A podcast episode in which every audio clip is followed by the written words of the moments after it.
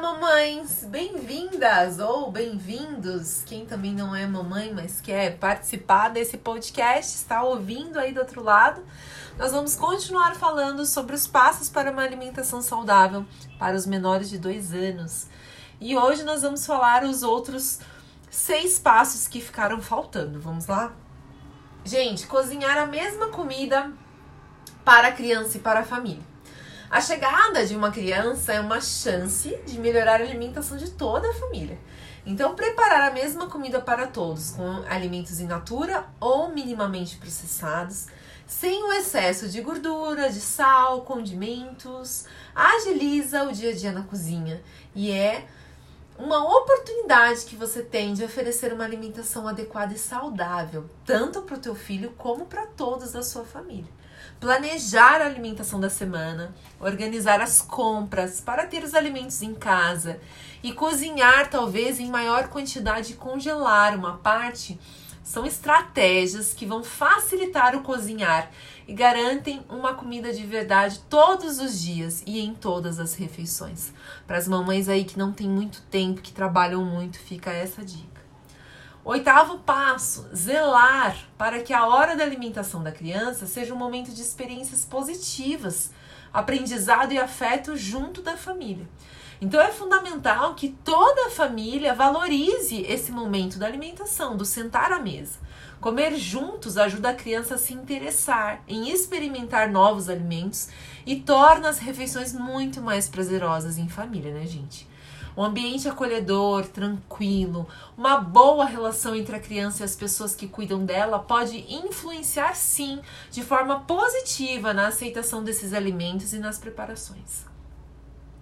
Se essa criança percebe que a família gosta de comer alimentos saudáveis, ela fica muito mais estimulada a aceitar esses alimentos. Além disso, comer em família, gente, é um ato cultural que contribui para o consumo de alimentos e preparações ligadas à história familiar, preservando e transmitindo as tradições em torno da comida. Nós brasileiros fomos ensinados que o sentar à mesa e o partilhar uma comida é tão importante. Por que não fazer dessa hora uma hora importante e sagrada para a tua família e para o teu filho e gerar boas experiências, não é mesmo? O nono passo, prestar atenção aos sinais de fome e saciedade da criança e conversar com ela durante a refeição. Gente, a criança, ela desde cedo é capaz de se comunicar quando quer se alimentar ou quando ela já está satisfeita.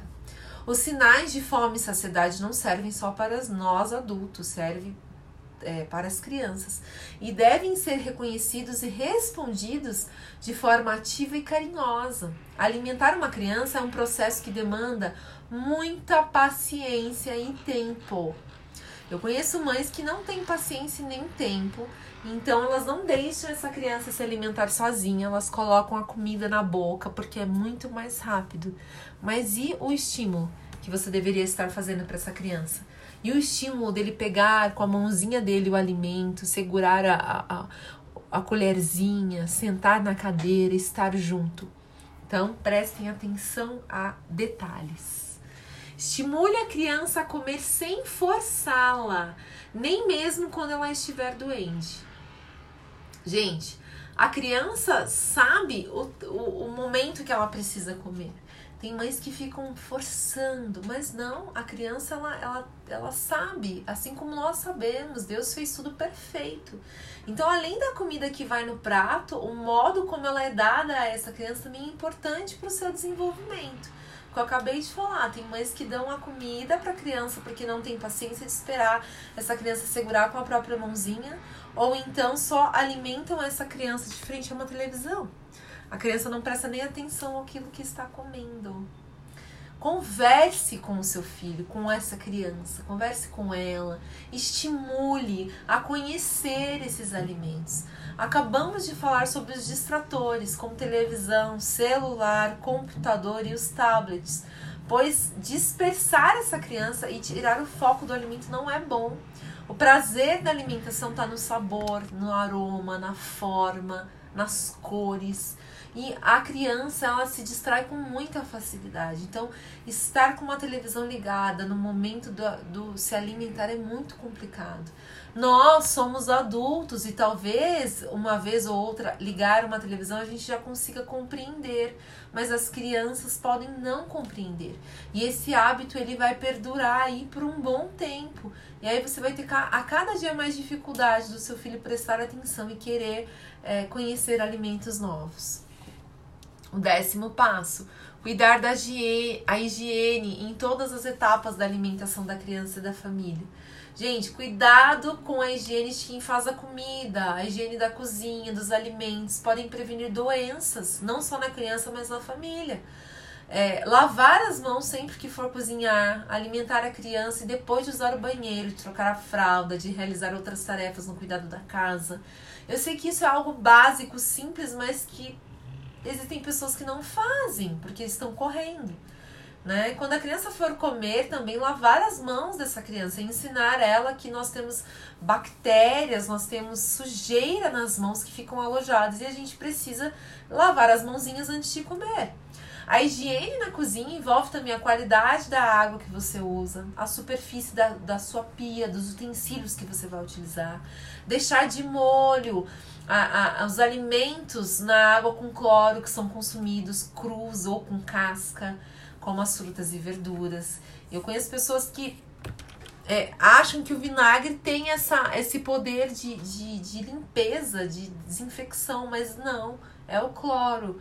Hoje em dia já está muito mais moderno. A gente encontra uma bisnaguinha no mercado que é próprio para lavar esse tipo de, de, de, produtos em natura, de alimento, é, verdura, vegetais, e sei lá, custa 9, 10 reais e dura muito, muito mesmo. Então, lembre-se sempre de lavar com água ou filtrada ou fervida após o molho. É assim, ó. Sempre que a gente for lavar os alimentos, eu, eu, eu costumo lavar em água corrente, mas para uma criança pequenininha, que o sistema imune ainda não tá 100%, se você puder usar uma água filtrada, é sempre melhor e cozinhar as carnes até que não tenham parte cruas também. É importante a gente não dar comida crua para essas, essas crianças até os dois anos e limpar esses utensílios que entram em contato com a carne. Sempre deixar tudo higienizadinho. E depois, claro, né, gente, que vocês fizerem toda a comida e, e higienizarem tudo, limpar tudo Agora a gente está, infelizmente, nessa época de Covid, então todos nós devemos ter álcool em casa, higienizar, deixar tudo limpinho, para evitar a contaminação cruzada, não cozinhar perto do lixeirinha que fica na pia, né? E após essas refeições, guardar a comida que congelou na, que sobrou na geladeira ou congelar, enfim.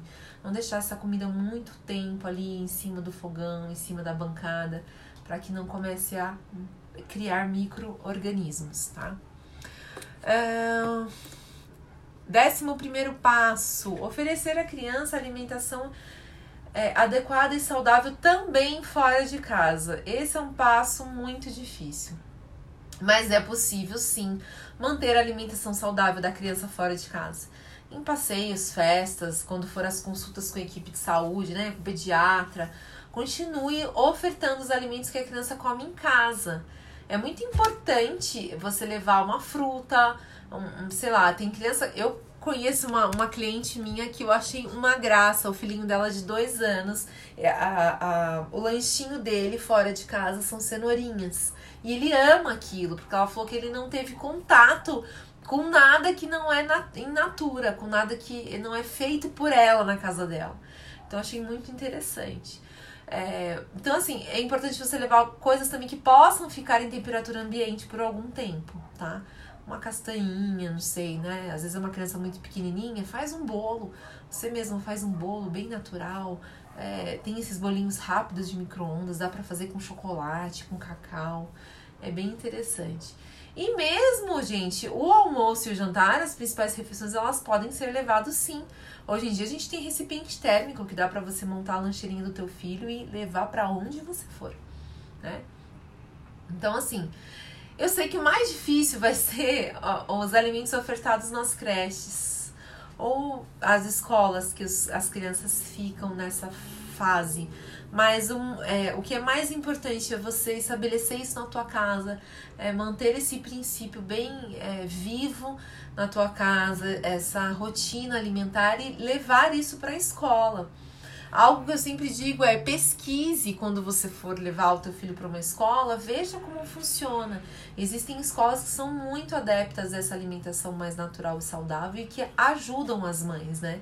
Você não vai fazer todo esse trabalho na tua casa e depois levar o teu filho para a escola, chega lá a escola oferece Coca-Cola para ele na hora do almoço e, e, né, enfim, algumas outras coisas que não são tão legais e aí todo aquilo que você fez cair por terra, porque as crianças elas trocam com muito, muita facilidade, né? É, o paladar delas muda com muita facilidade. Então é importante sim manter essa alimentação saudável também fora de casa. E o último passo, gente, é, eu lembro quando eu fiz o meu TCC, eu não fiz sobre as crianças, mas eu fiz sobre os infantos juvenis. E foi exatamente esse tema: proteger a criança da publicidade de alimentos. Como a mídia influencia a escolha dos alimentos das crianças. Então a criança ela confunde facilmente a realidade com a ficção dos programas de televisão e da publicidade. Porque ela não tem ainda a capacidade de julgar e de decisão nessa fase, nessa faixa etária. Né? Elas veem um bonequinho, uma boneca se mexendo na TV, nossa, para elas é verdade aquilo, porque elas viram. Então é crucial que essa criança seja protegida, que você evite ao máximo a exposição a essa, essas publicidades. Né? Ela vai estar, tá, claro, essa publicidade sempre vai estar presente nos programas de TV, nas propagandas, nos intervalos dos filmes, das, dos jogos, enfim. Então é um dever de todos nós proteger a criança da publicidade dos alimentos. Crianças menores de dois anos, gente, como é importante não usar televisão, celular, computador e tablet. Como é importante essa educação positiva, onde a criança recebe toda a atenção nesses primeiros dois aninhos de vida e não tem contato com aquilo que não é bom, não é bacana. Não ofertar alimentos industrializados e muito processados não é não é ser ruim para o teu filho, mas é você amar ele e saber que você está dando para essa criança a melhor, é, o melhor ensino, a melhor educação. Eu conheço pessoas que falam assim: ah, tadinho, tá com vontade de comer um bolinho. Gente, a criança não sabe o sabor daquilo. Então, oferte sim, invista tempo na qualidade né, da alimentação do teu filho, invista tempo, tenha assim, se esforce, faça o seu máximo para que o teu filho, o teu pequeno, a tua pequenininha coma com assim a melhor qualidade possível na tua casa. Espero que vocês tenham gostado. Mais uma vez, estou usando como base Guia Alimentar para Crianças Brasileiras Menores de 2 anos. E espero que vocês tenham é, realmente aprendido coisas novas e que isso sirva, se você ainda não iniciou esse essa alimentação saudável para o teu pequeno, sirva como um gatilho para que você melhore a alimentação da tua casa. Um beijo e até o próximo episódio.